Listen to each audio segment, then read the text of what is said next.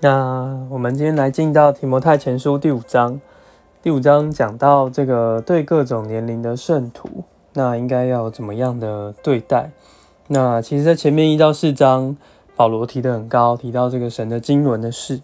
可是，当我们里面我们越是一个属神的人，里面我们应当也越有一个这个正确的人性的彰显的生活。耶稣在地上的生活就是满了这个人性的，所以从这边第五章开始呢。保罗也嘱咐提摩太，要对各种年龄的圣徒都要有这个人性。那这边讲的几个点，第一个是要尊敬他们，能够纯洁。呃，我想应该应该第一个是要来尊敬他们，要不要严责这个老年人？那对待这个寡妇也是要尊敬他们，那也要孝敬自己的家人。那只是呢，在这里有几个点，在这边看到，其实他们是是主保罗是嘱咐提摩太，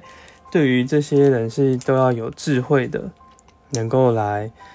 就是无论在讲话的语气啊，整个态度啊，如果我们对待人的方式是合适的，那在这里就有一个很很好的生活。那保罗也劝这个他们。要孝孝顺自己的，孝敬自己的亲属，尤其是自己的家人，不可以弃绝他们。然后再来，这个也希望他们不要在十四节呢，也提到有一些年轻的寡妇，那个如果懒惰、游手好闲、好管闲事，那也是不好。所以保罗宁愿这个年轻的寡妇再嫁，生儿育女。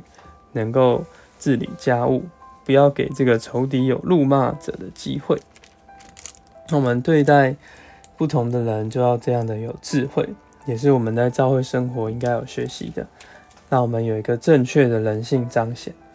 那么，那在十七到二十五节讲到这个对于长老的说话，尤其是在那话语上教导上劳苦的，应当是更被尊敬的。他们在。要在话语上教导上劳苦是需要花很多的时间，哎，所以这边十九节提到一个对长老的控告，除非凭着两三个人见证人，你不要接受。那其实证明了长老他是有，因为他本来就是神所设立的权柄，但是他也并不是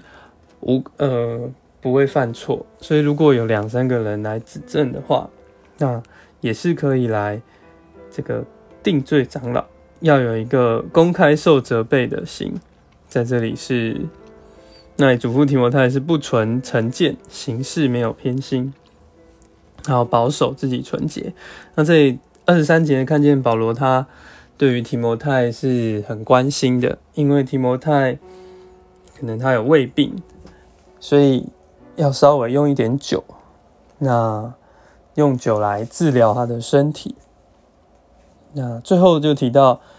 这个按手不要急促嘛，因为有的人的罪呢不一定是这么快就显明的，